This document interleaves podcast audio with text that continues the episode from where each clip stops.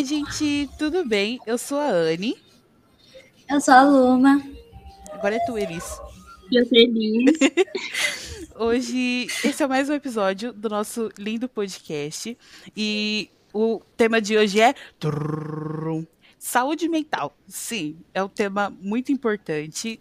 Não estamos no setembro amarelo. E. Ai, tô... eu já ia dar um spoiler aqui. Mas.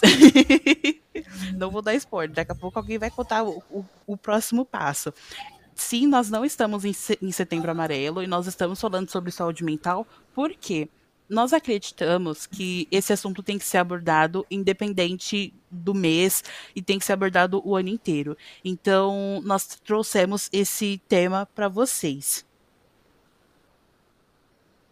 Então, como nós somos alunas, a gente não tem nenhum conhecimento sobre, assunto, sobre esse assunto. Então, nós convidamos a nossa querida professora Renata para ajudar nesse assunto. Então, por favor, professora, se apresente.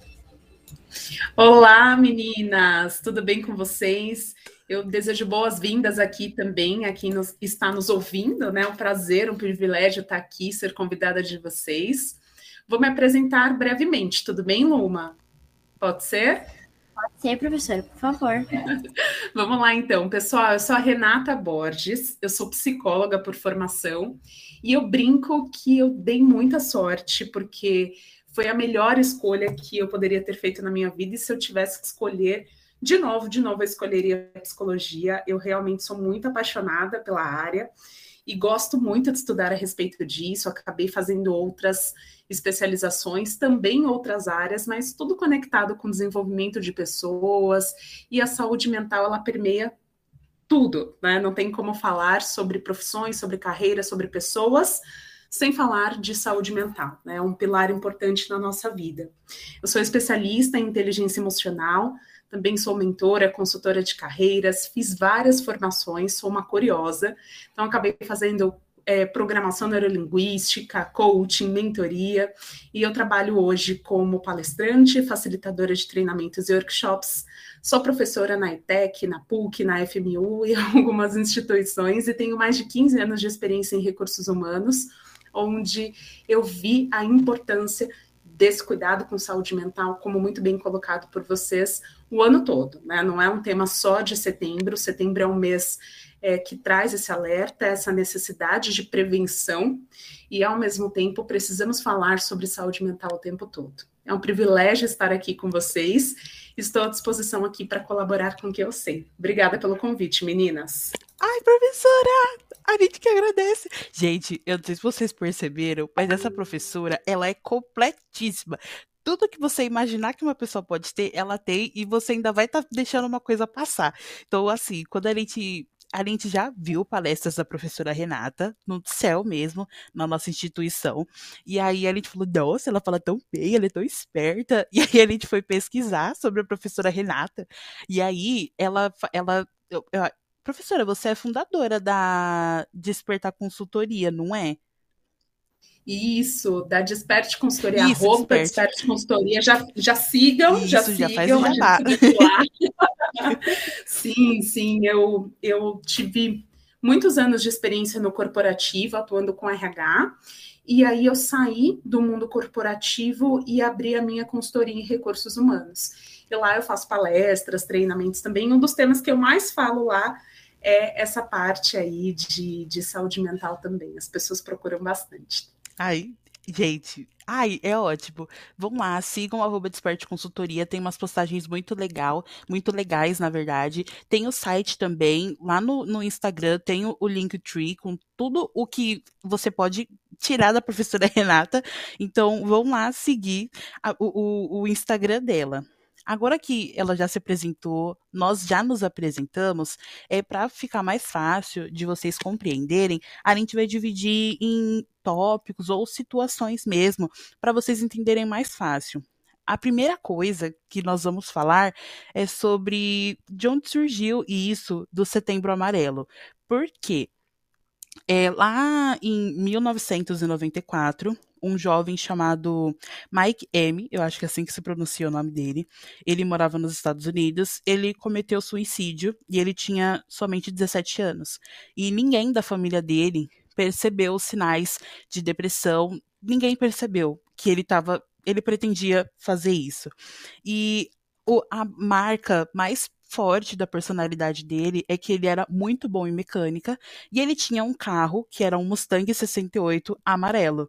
E durante o enterro dele, a família distribuiu cartões amarelos em homenagem ao Mike, falando se você precisar, peça ajuda. E aí isso acabou se espalhando pelos Estados Unidos e consequentemente pelo mundo, e foi daí que surgiu o Setembro Amarelo.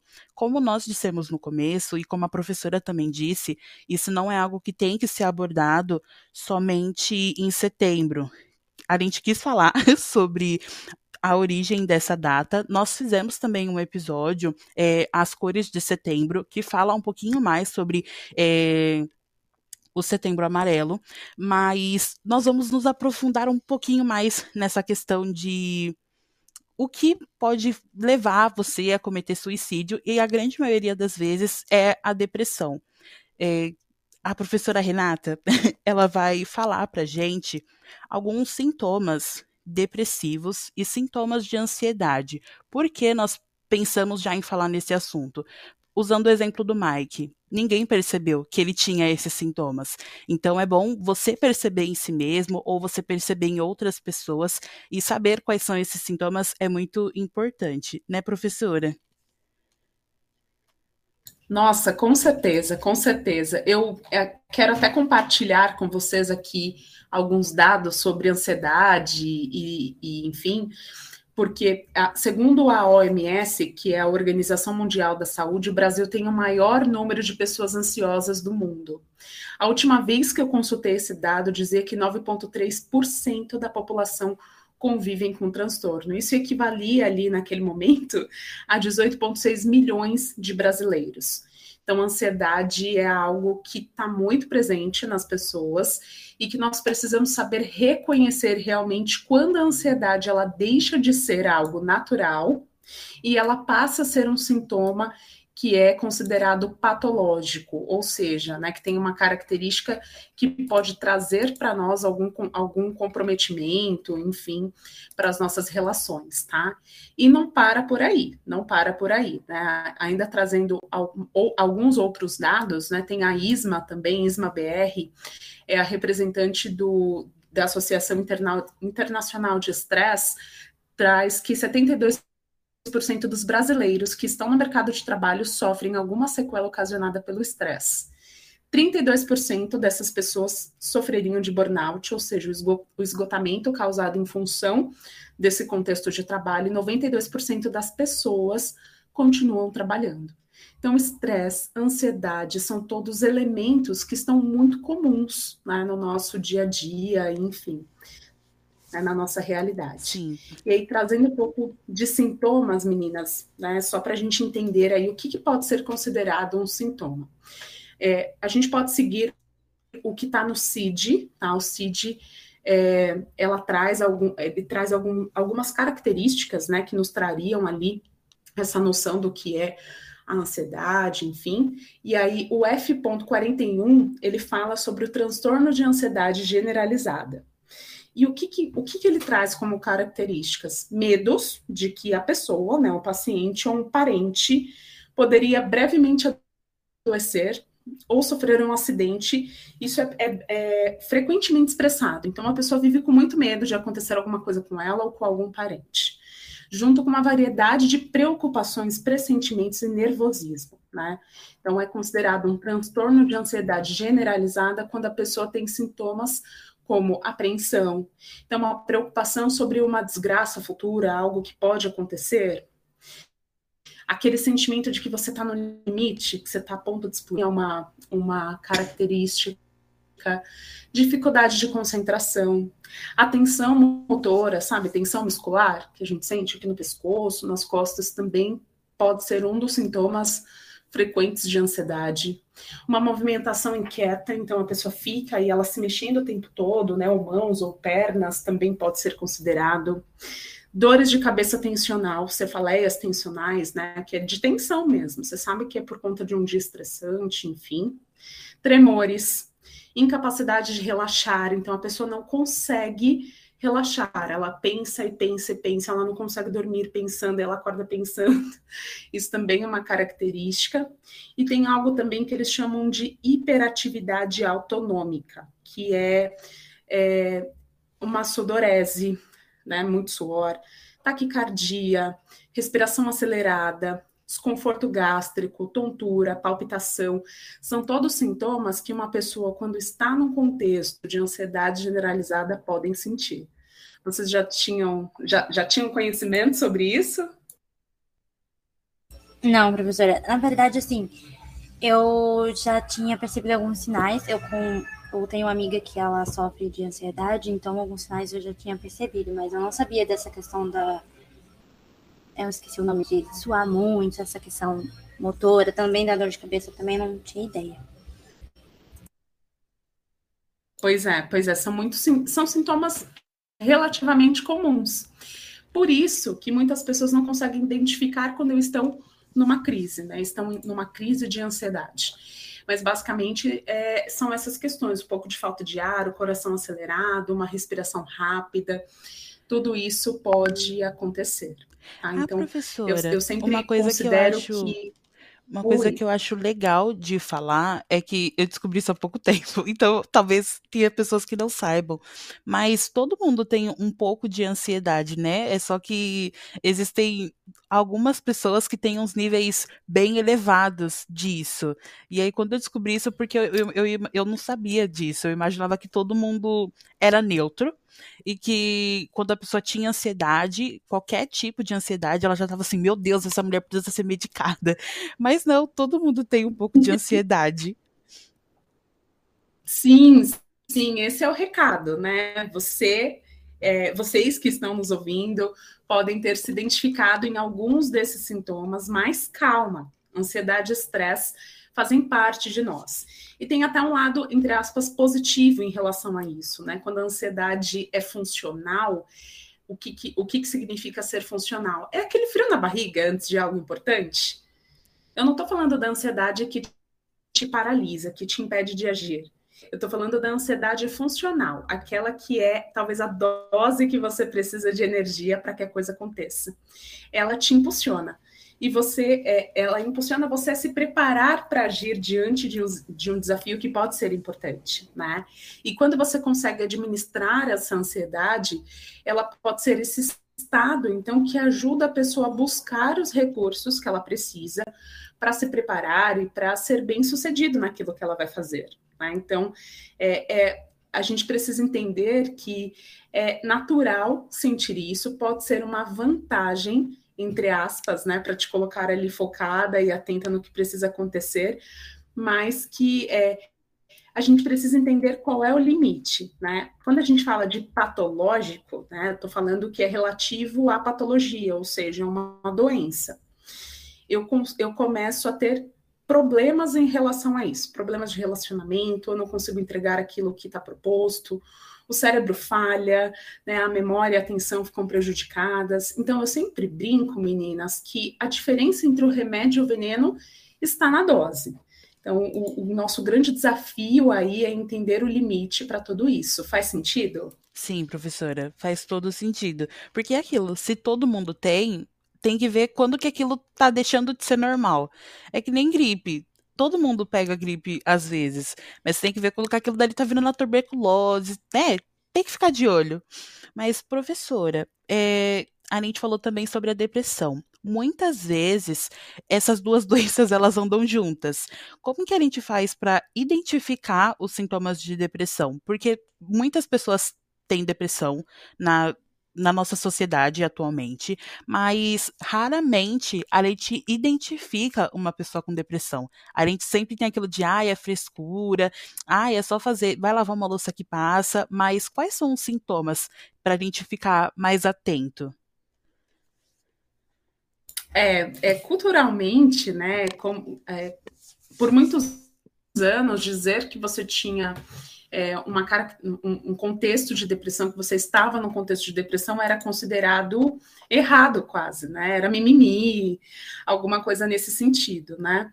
E na verdade, é, a gente precisa entender que nós somos seres emocionais e que estamos aqui sempre sendo levados, né, por essa emoção. A depressão, ela não é uma tristeza. Eu acho que esse é o ponto que precisa ficar claro. Ela é mais do que a tristeza.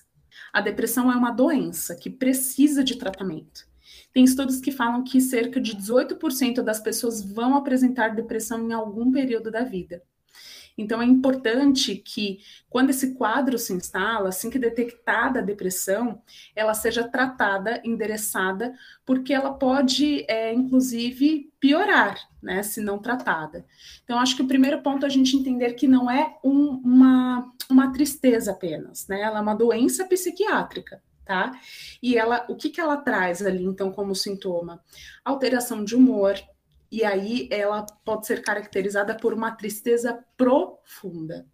Não é ter um dia triste, é um conjunto de dias tristes, tá? Então é importante distinguir a tristeza patológica, que é essa que é voltada para a depressão, daquela que é transitória, provocada por um acontecimento difícil, desagradável. Um dia triste não é depressão.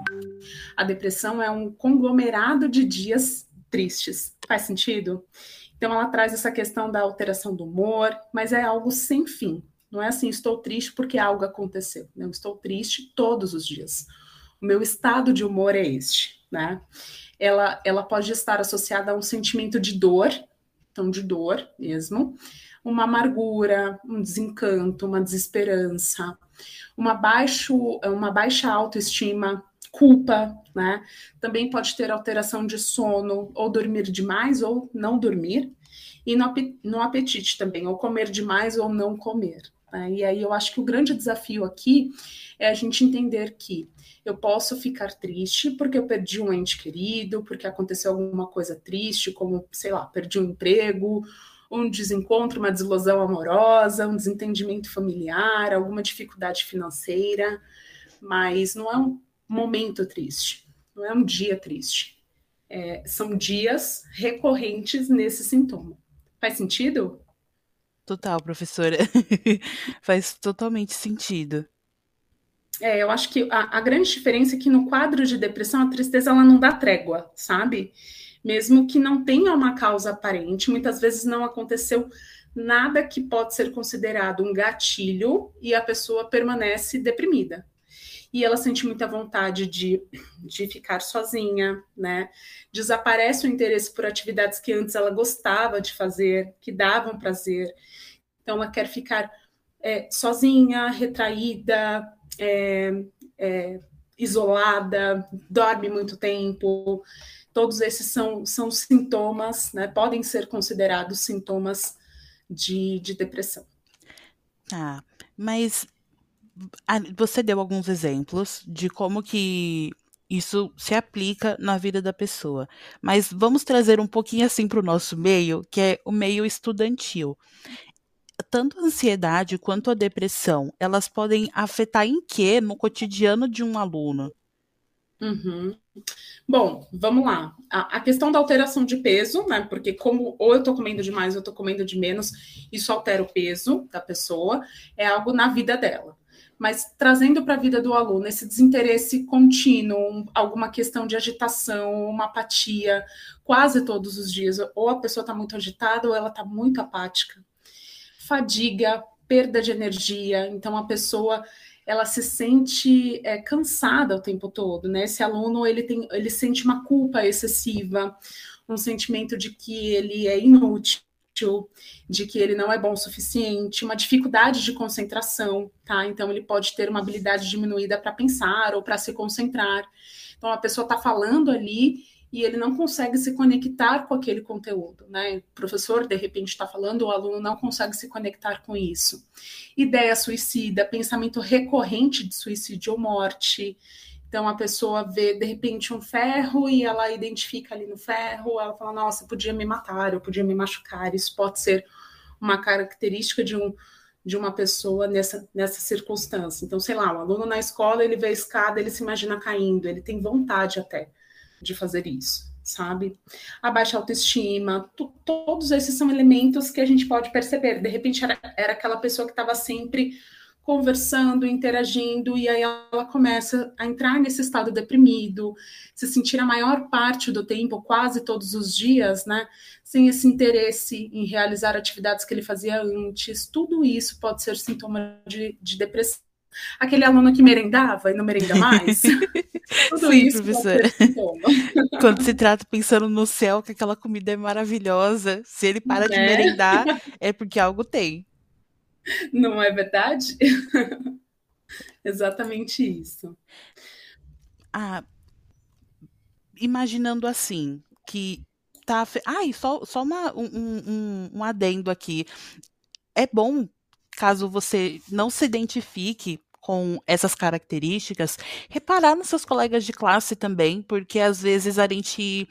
Principalmente quando a gente tem alguma dessas doenças, a gente fica tão preso no nosso mundo que a gente não imagina que a gente pode fazer aquilo, porque é tão normal você imaginar você se jogando de uma escada que você não vai parar para pensar, nossa, meu Deus, isso é errado, isso não, é legal, essa ideia que eu tô tendo não é legal. Então, converse com seus colegas de classe, fique de olho neles, às vezes em outras turmas também, porque são situações que, como eu disse, quando é com a gente, a gente nunca percebe. E ter pessoas ao nosso redor que nos guiam nesse caminho de, olha, isso que você tá pensando não é legal. Por que que você mudou? Nossa, tá tudo bem com você? E se colocar ali de verdade para ouvir e ser um guia para aquela pessoa mesmo. Não que você vai dar uma de psicólogo, porque, né, sabemos que você não tem formação para isso, mas uma orientação ou às vezes uma conversa já ajuda bastante. Hum, nosso próximo tópico. Nosso próximo tópico, professora. Oi, pode falar, Luma. Ele, assim, só uma. Eu só queria fazer uma pergunta, já puxando o gancho que você falou dos amigos e prestar atenção. Ahn, e se, por exemplo, um amigo meu tiver um- uma crise de ansiedade, por exemplo, ah, é, como a gente tem que lidar com essa situação, ajudar a remediar a situação ali? Excelente pergunta, excelente pergunta. Bom, acho que vocês trouxeram um ponto antes que eu só quero comentar um pouquinho antes, que é essa questão de, de perceber os sintomas, né? Quando que eu sei que isso é patológico? É quando essencialmente gera prejuízo para a vida profissional, acadêmica ou nos relacionamentos dessa pessoa, tá? Então, assim, ela tem uma tristeza, mas é uma tristeza que não a impede de continuar é, entregando profissionalmente, academicamente, ela continua com relacionamentos naturalmente, continua com as amizades, ok. Em contrapartida, se é uma tristeza que a distancia de tudo isso, a faz faltar no trabalho, ou se distanciar dos amigos, perder amizades e tudo mais, ali eu começo a entender que tem um prejuízo, tá? Mesma coisa para ansiedade. Se é um frio na barriga antes de algo importante, ok, né? Agora, se é um frio na barriga que te impede de entregar o seu, sei lá, uma apresentação, algo do tipo, ou apresentar um trabalho importante, ou sei lá, te impede de, de se relacionar com, com pessoas, de co iniciar conversas, aí talvez esse seja o momento de você procurar ajuda. Porque a gente tem uma tendência a achar que, ah, não, é normal, é normal sentir vergonha, eu sou tímida tudo bem, mas se essa vergonha ela, ela é gerada por uma, um contexto de ansiedade que te impede de agir, ali você precisa começar a olhar com mais carinho. Né? Agora, percebendo a ansiedade é, nos outros, né? Como é que eu ou a ansiedade ou a depressão nos outros, né? O que, que é natural? Afastamento social, então a pessoa se isola, tá? Nessas características, o aumento do consumo de álcool ou, ou, ou drogas, né? É, podem ser sintomas também que, que estão relacionados ou à, à depressão ou ao, à ansiedade, estresse. Hum, alterações de sono, como eu mencionei, de fome, ou dorme demais, ou dorme de menos, ou come demais, ou come de menos. Irritação. Não é estou irritada hoje. Eu estou constantemente com essa irritabilidade, isso tem me prejudicado. Pode ser também uma característica de depressão, ansiedade, verbalizações sobre o sentido da vida, sabe? Ai, minha vida não tá legal. Tudo isso são, são sintomas, tá? São sinais. É sinal que você precisa ficar ali com a anteninha ligada em relação a esse colega ou parente ou amigo, tá? E como você pode apoiar? Eu penso que o primeiro ponto é buscar escutar atentamente e acolher. É natural quando as pessoas estão falando que não estão bem, ai, a minha vida não faz sentido, ai, eu não queria mais viver, coisas do tipo. As pessoas partem logo para um julgamento, né? Com falas do tipo, ai, que besteira, para de falar isso, ai, não fala isso. Sendo bem sinceras, será que só de falar para a pessoa, ai, não fala, não fala isso, vai resolver? Ai, nunca, né, não, né, professora? Não. então a pessoa ela pode até achar, ah, não vou comentar isso, né? Sei lá, tô incomodando. E aí a pessoa parou de falar para você, mas ela não parou de sentir. Então acolha, escute, né? Procure, procure acolher, não fique ignorando essas falas, né? Você pode sugerir a prática de alguma atividade social ou esportiva, desencorajar o consumo de álcool ou de drogas, né? Incentivar a procura de uma ajuda profissional entenda que você é, não é especialista nisso. E tudo bem você não dar conta disso. Então, procura ajuda, tá? E tem um ponto importante que é essa questão de não ignorar as falas, porque tem uma ideia muito difundida aqui no Brasil, é, culturalmente, né, que, ah, quem vai se matar não fica falando que vai se matar, ela apenas se mata. E isso não é uma verdade. É, de acordo com, com um, o Dr. Luiz, que é membro de uma associação brasileira de psiquiatria, ele fala que metade das pessoas que tentam se suicidar realmente conseguem. E 35% dessas tentativas mal sucedidas podem ser realizadas de novo dentro de um ano. Então não adianta ignorar que isso existe, isso é um fato, né? E é verdade também que a maior parte das pessoas vive em um constante processo de desapercebimento, né, sobre si, sobre os outros, a gente está sempre preocupado com as entregas, com o trabalho, com isso, com aquilo, correndo para lá e para cá. E a gente pouco se percebe e, e às vezes até deixa de perceber quem está morando na mesma casa que a gente, né? Então, o primeiro passo para qualquer mudança, meninas, é a consciência. Então, esses são os pontos que eu traria aí. Tá. Gostei, professor. Ai, eu, tô, eu, sou, eu, eu sou suspeita, né? Pode falar, Elis. Ai, perdão. Eu tenho uma pergunta, é, voltando sobre o cotidiano, os sintomas. É, gostaria de saber se tem alguma diferença para pessoas que têm alguma é, deficiência, por exemplo, os autistas são mais quietos, e como poderia ser o comportamento deles ou de outras pessoas com outros problemas também, é, quanto à ansiedade e depressão. Legal, excelente pergunta, Elis. É, vamos, vamos pensar numa criança que detectou autismo lá na primeira infância. Essa mãe que acompanha essa criança já reconhece padrões de comportamento. Então, mesmo a, a criança ela tendo a, algum conjunto de características, ela consegue entender qual é o padrão. O que fugir do padrão é, é o ponto que você precisa se atentar, tá?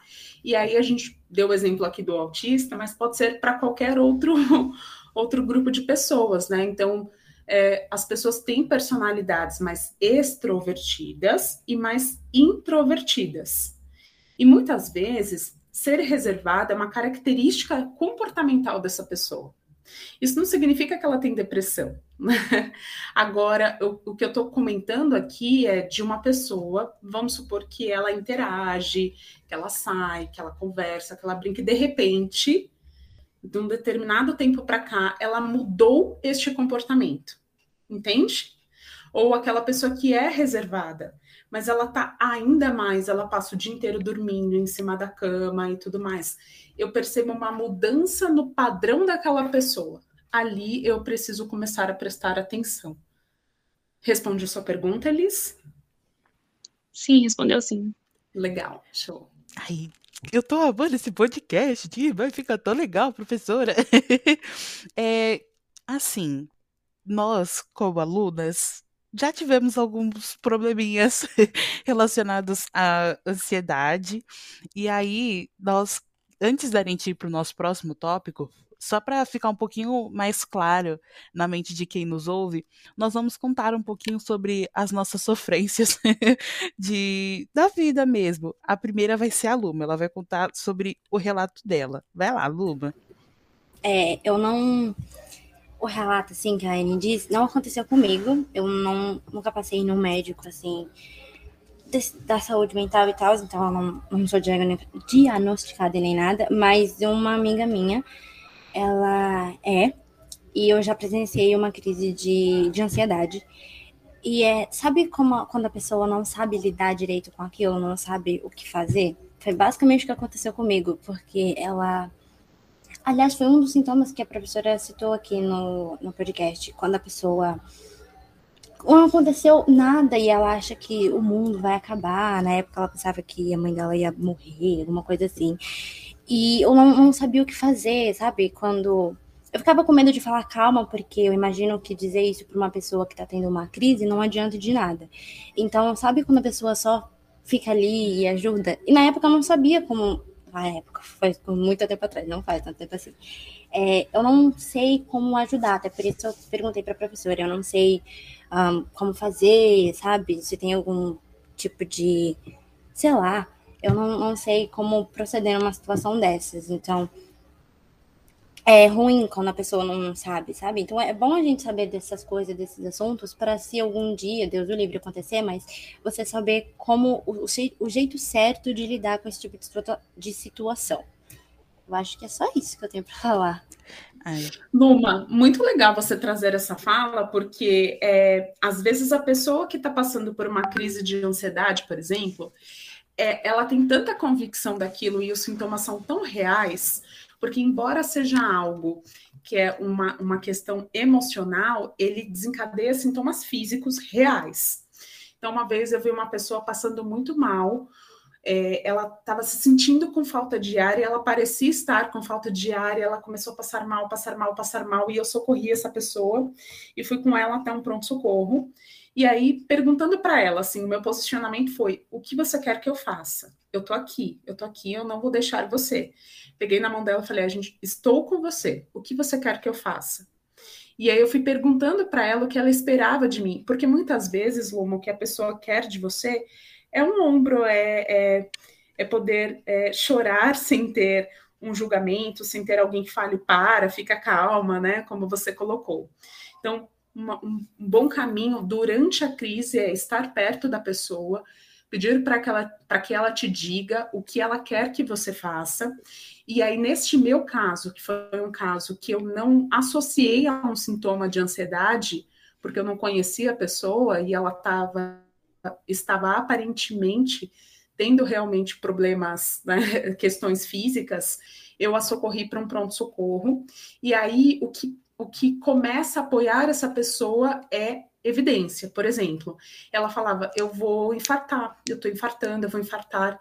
E aí, quando medimos a pressão dela, a pressão dela estava super normal. Falei: Olha, sua pressão está normal tá tudo bem, seus batimentos estão um pouco acelerados, mas a sua pressão tá normal, você tá bem, tá tudo bem. Pode ser uma questão de ansiedade, vamos, res vamos respirar e tudo mais. E a pessoa começa a ver que realmente, né, o batimento cardíaco dela tá normal, a saturação tá normal. E aí ela começa a perceber que isso pode ser uma questão emocional, porque o primeiro momento a pessoa realmente acredita que ela vai morrer. Ela acredita que ela está tendo um infarto, ou que ela está com falta de ar, ou algo do tipo. Então, muitas vezes, levá-la a entender que é uma questão emocional, né, é, e não fisiológica, física, pode ser importante. Mas eu penso que muitas vezes as pessoas que chegam até nós, elas querem que a gente escute. Acho que esse é um bom caminho sempre. Pensa, professora, assim, essa pessoa que você auxiliou quase descreveu minha vida.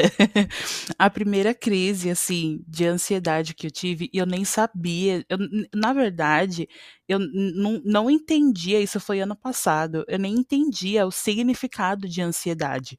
Para mim era, sei lá, uma pessoa que tava, sabe, não, não tinha um significado. E aí eu peguei Covid ano passado, fiquei internada e tudo mais. E aí, durante toda a minha internação, o médico ele sempre vinha e falava: olha, seus exames eles estão normais. Tirando isso e isso, tá tudo certo. Você tem ansiedade? E eu falava, não, eu não tenho. E é assim, uma falta de ar constante, um desespero. E assim, foi, foram dois meses de eu nesse sentimento de vou ficar sem respirar. E aí, quando eu saí do hospital, eu ainda fiquei um certo tempo, assim, com essa sensação de falta de ar, com esse medo de não respirar, porque Covid é isso. Se ele afeta muito o seu pulmão, você acaba não respirando. E esse era o meu maior medo. E aí, a segunda vez que eu tive uma crise, e foi aí que me deu um estalo, e eu falei, nossa, eu tenho isso desde o ano passado. Foi esse ano, foi no, no, no no primeiro semestre de, de, de 2021 por causa do TCC, o bendito TCC. Porque a gente tinha apresentações para fazer para o PH, que é o nosso professor orientador, e aí eu não conseguia fazer nada, eu não conseguia respirar, eu não conseguia me mexer, eu fiquei literalmente sentada na minha cama, em estado de choque, com as lágrimas caindo do meu rosto. E aí eu não conseguia, não consegui fazer nada depois que a aula acabou, eu falei para minha irmã, nossa, aconteceu isso, isso e isso. Aí minha irmã virou para mim e falou, você teve uma crise de ansiedade? E eu falei, não, que isso, gente? Não, é só desespero. Ela falou, não, isso foi ansiedade. E aí essa foi a primeira vez que me deu esse estalo. Eu falei, nossa, é verdade, né? isso não é normal.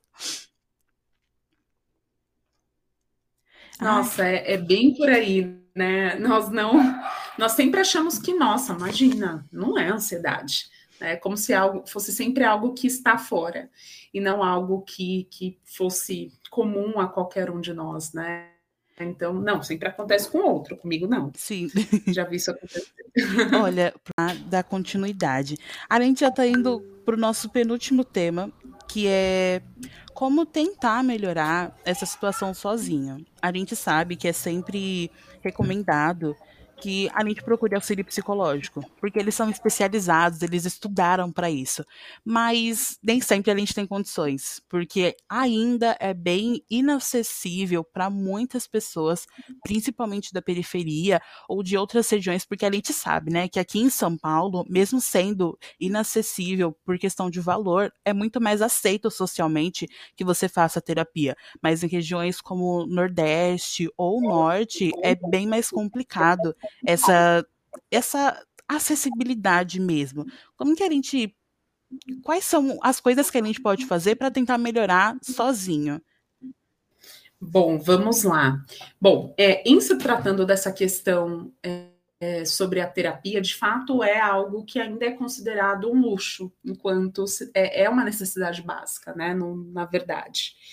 É, eu penso que as pessoas que estão realmente numa circunstância é, de, de, de, necessidade realmente real assim dessa desse serviço pode procurar por clínica escola né? então muitas universidades oferecem esse serviço por meio de estudantes com supervisão de professores eu mesma quando fiz a a psicologia eu atendi na clínica escola, então pode ser um recurso, mas ainda assim as vagas são limitadas.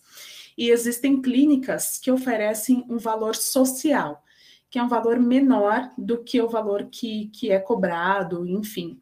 Então, podem ser alternativas para quem consegue pagar um pouquinho ou essa questão da clínica escola, acho que é, um, é uma questão. Mas você trouxe aí o autocuidado, né? E aí nós chamamos de fatores protetivos, fatores que apoiam né, essa questão da saúde mental. Então, é, estar conectado com amigos né, é um fator protetivo para a saúde mental. Então, pessoas que, que são pessoas de confiança, com quem você pode contar. É, para algumas pessoas, o relacionamento em família pode ser algo, um fator protetivo, né? E eu digo para algumas pessoas porque nem todas as pessoas têm uma família com quem pode contar. Então, não dá para generalizar, dizer que a família é um fator protetivo, porque em alguns casos a família pode ser até um gatilho para essas questões emocionais. Então, para quem tem uma família saudável, esse pode ser um elemento. É, até um relacionamento amoroso, você preservar a questão da qualidade do sono, a alimentação, né? cuidado com você, seu corpo, seu templo, enfim, é aquela história corpo são, mente sã, então tomar cuidado com isso. Até mesmo para algumas pessoas, a organização pode ser um fator protetivo, estar num ambiente organizado, limpo, né? Isso pode ser um elemento. O próprio trabalho, né? Então, ter um trabalho com significado, que para muitas pessoas isso é um fator bastante importante no que se refere à saúde mental, mas de modo geral, manter a mente ativa, sabe? É fazer atividade física, ter lazer, estar em contato com o meio ambiente, se você tem algum tipo de fé, e aí eu não estou falando sobre religião, estou falando sobre fé. Se conectar com isso pode ser importante, né? Então, eu estou falando aqui de um, tema que é o autocuidado. Eu penso que um outro elemento é também nós, nos, nos, nós tomarmos cuidado com alguns rótulos que nós colocamos na gente mesmo. Por exemplo, a minha ansiedade, a minha depressão. Eu, eu sempre sugiro que nós evitemos usar essa expressão, porque existe uma diferença entre ser e estar. Se você fala que é minha, é tá, tá conectado com você, tá na sua identidade, né? Ah, eu sou ansiosa, eu sou depressiva, eu tenho depressão. São, são coisas sutis, mas que podem também nos levar a entender que aquilo está tão dentro de você que já é parte da sua identidade. Então, é a depressão, a ansiedade, mas não é, você não é ansiosa, você está ansiosa. Você teve uma crise de ansiedade. Você não é depressiva, você pode estar em depressão ou ter uma crise depressiva. Então, penso que tomar cuidado com esses rótulos, né, também são, são fatores de autocuidado. E a dica que eu daria é praticar a autoconsciência, né? Então, você começar a a, antes de tudo isso acontecer, né, enquanto ainda pode, proporcionar aí consciência sobre as suas emoções. Tem uma atividade que eu gosto muito e quando eu fiz me surpreendi, que chama Diário Emocional. Então, o que, que eu fiz? Durante uma semana, eu anotei as principais emoções que eu senti ao final de cada dia. Então, fui lá, segunda-feira. Deixa eu entender aqui o meu dia, né? O que, que eu senti, deixa eu me conectar com o que aconteceu. E é interessante e surpreendente para você entender a maior parte do tempo ali naquela semana, qual foi a emoção predominante? Será que você se, se sentiu alegre? Ou você está a maior parte do tempo com raiva? Né? Ou a maior parte do tempo realmente com uma ansiedade que não, não é, é funcional, que é uma ansiedade mais patológica, uma preocupação exacerbada. Então, fazer esse diário emocional pode ser interessante para que você anote as suas emoções, os seus sentimentos e tenha muito mais aí consciência sobre aquilo que você pensa e sente. Então, eu diria que o autocuidado e a, a autoconsciência podem ser elementos importantes para as pessoas de modo geral. Para quem já está, no caso, talvez a terapia em si seja o recurso para te tirar do fundo do poço, mas para que você nem chegue perto dele, eu daria do, essas duas dicas. São dicas valiosas, não podemos negar. E pegando o gancho dos locais que você falou sobre, é, eu não sei se é esse termo certo, mas é escolas, escolas Clínica Escola? Clínica Escola. Isso, Isso. Clínica Escola. Uhum. Pegando esse gancho, nós queremos fazer algumas indicações de alguns locais que prestam esse atendimento gratuito. Então, tem bastante clínica escola aqui, a grande maioria é clínica escola. Nós pegamos essas informações de um Instagram mesmo, é, de uma psicóloga, o, o, o IB dela aqui, né? O arroba dela é Lívia Fara, com H no final, psi, de psicóloga.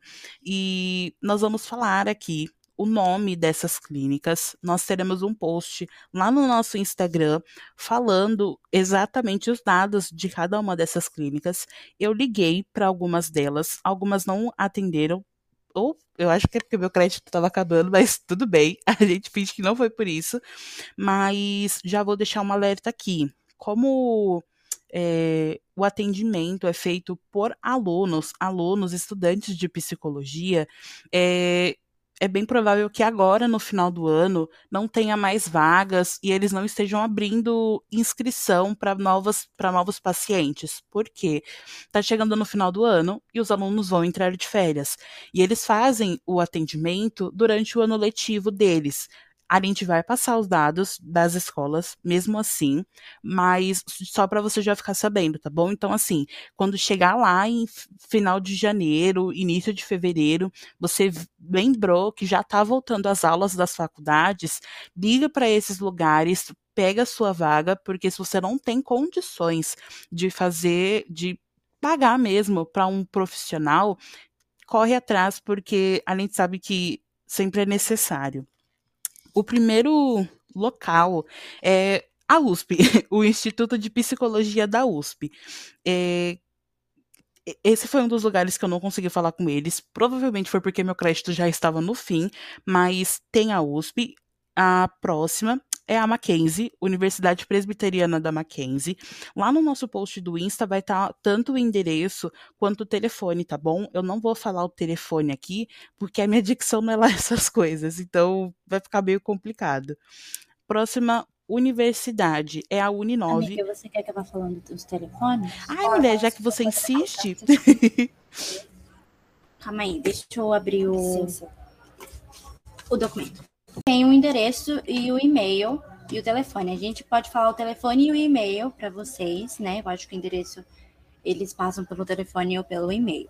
Então, pela pelo pela Instituto isso, pela USP. Ó, a gente vai fazer assim, tá bom? Pra gente fazer um trabalho em, em grupo. eu vou falar o nome do local e a Luma vai falar o telefone. Só o, o da USP que a gente conseguiu o e-mail. Então, um dos outros vai ser só o telefone mesmo, tá bom? Então, o primeiro local é o Instituto de Psicologia da USP. O telefone deles é 3091 82 48 se vocês querem que eu repita, 30, 91, 82, 48. Imagino que o DDD todo deles sejam 11, né? Que Isso. de São Paulo. Pode ir pro próximo, né? Ah, o da Mackenzie. É 21, 14, 83, 42. 21, 14, 83, 42. O próximo é o da Uninove, que fica lá no Vergueiro. O campus é o do Vergueiro. É, o telefone deles é 26 33 e 9000. Ou 9000. É. Próximo. Unib, Universidade do Ibirapuera. Essa daqui é só uma dica, tá bom? A grande maioria das, das universidades, elas vão voltar presencial esse atendimento por conta da pandemia. Como a pandemia já está quase no final, eles vão voltar a ser presenciais. Esse daqui é o, é o, é o que fica mais próximo de quem mora, assim, na região do céu do, do Vila Rubi mesmo, porque fica em Interlagos. Pode falar o telefone. 56 94 79 61.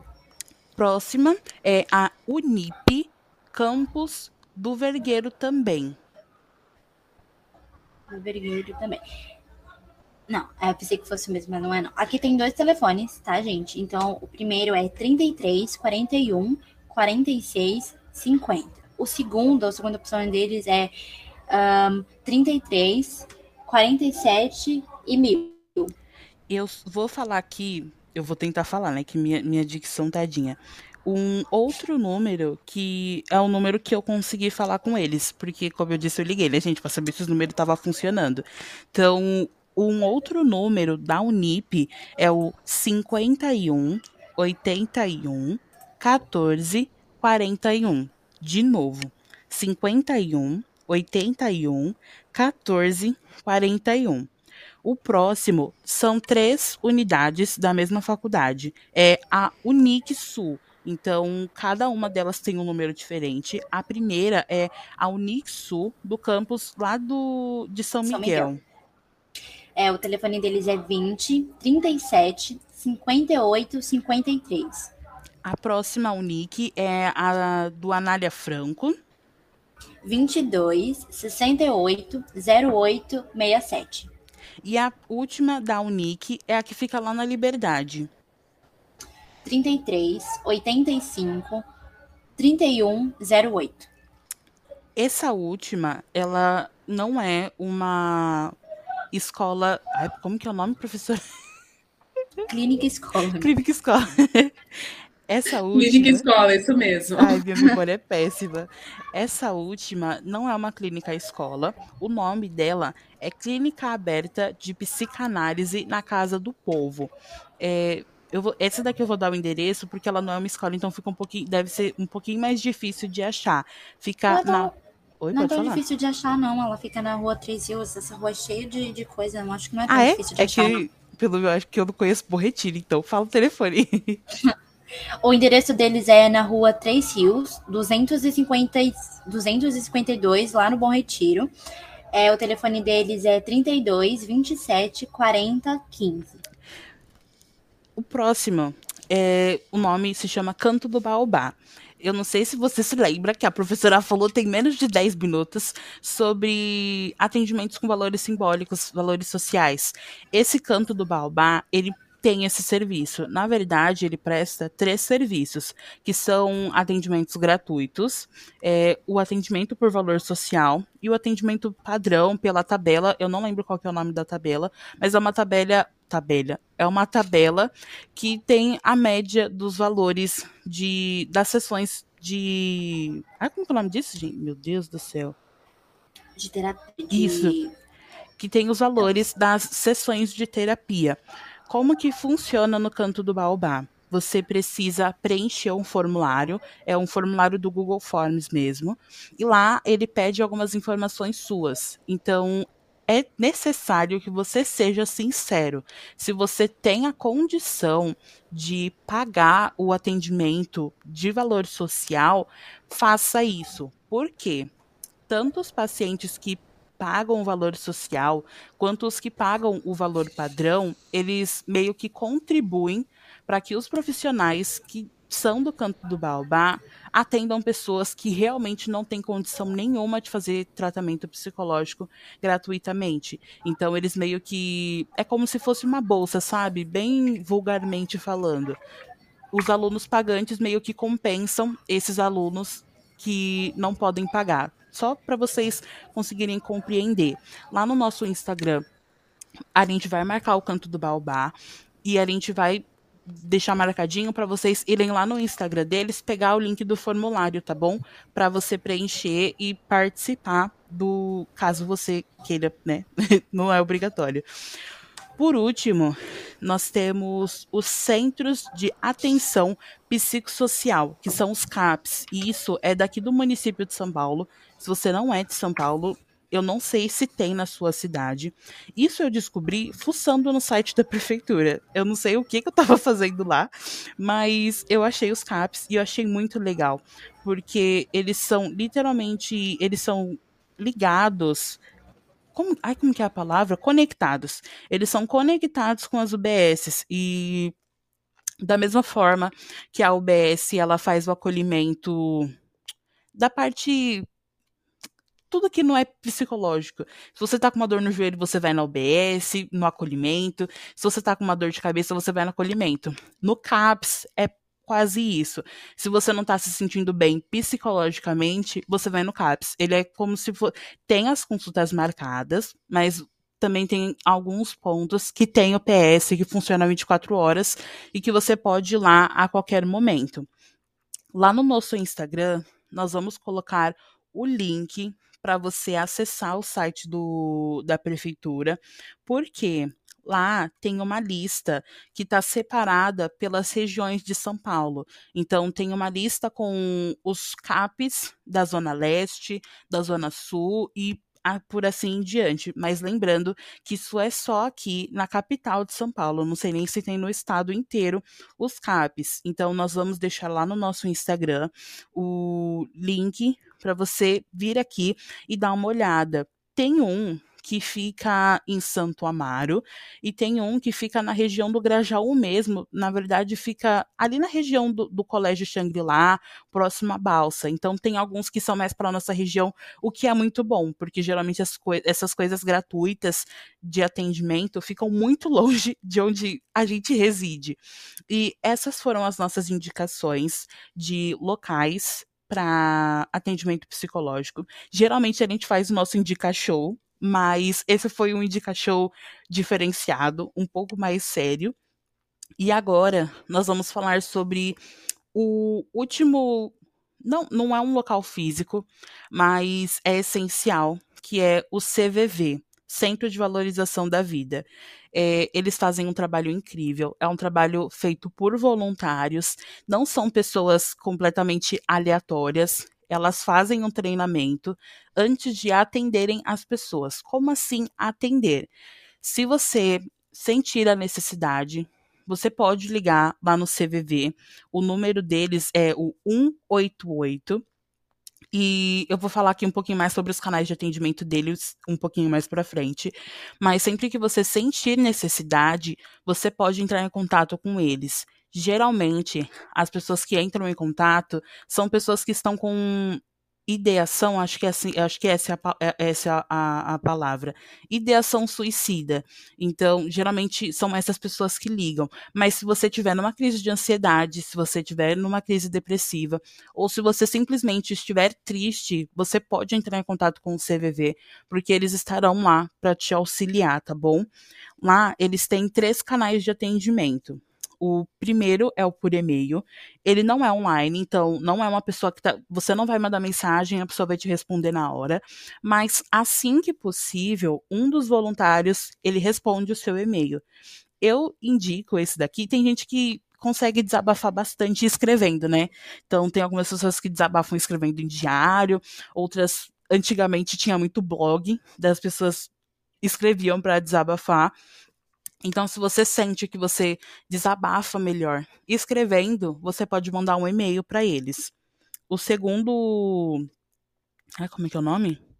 Local, a segunda, ah, meu Deus, local. A segunda, o segundo canal de atendimento é o chat deles. Ele não funciona 24 horas. No episódio é, As Cores de Setembro, o primeiro tópico, a primeira cor que eu falo é a cor amarela. E no final eu falo exatamente quais são os horários que o chat funciona, quais são os dias que ele está funcionando. Ele funciona sete dias por semana, mas cada dia tem um horário diferente. E o último canal é o telefone, que repetindo é o 188. Ele sim funciona 24 horas por dia, independente da hora que você ligar, terá alguém lá para te atender. Tudo bem? Vocês querem falar alguma coisa? Que eu falei pra caramba e ninguém me interrompeu. Não, amiga, porque tudo bem. Eu acho que arrasou. É... eu acho que é isso. Olha, o nosso episódio vai ficando por aqui. Tchururu. Ai, eu preciso. Gente, eu tava falando sério, porque é um tema sério, né? Mas eu preciso me soltar. Ah! Eu fiquei muito feliz, professora, que você aceitou o nosso convite! Nossa! Eu tava quase. Olha, a gente falou sobre ansiedade, né? Aquele, aquelas borboletas no estômago. Eu tava tremendo aqui antes de. Ó, a gente começou a gravar, era uma, a gente falou, não, vamos marcar duas e meia. Dez horas da manhã eu tava trabalhando tremendo assim. Eu falei, meu Deus do céu, eu vou gravar com a professora. Ai, fiquei muito feliz. Nossa.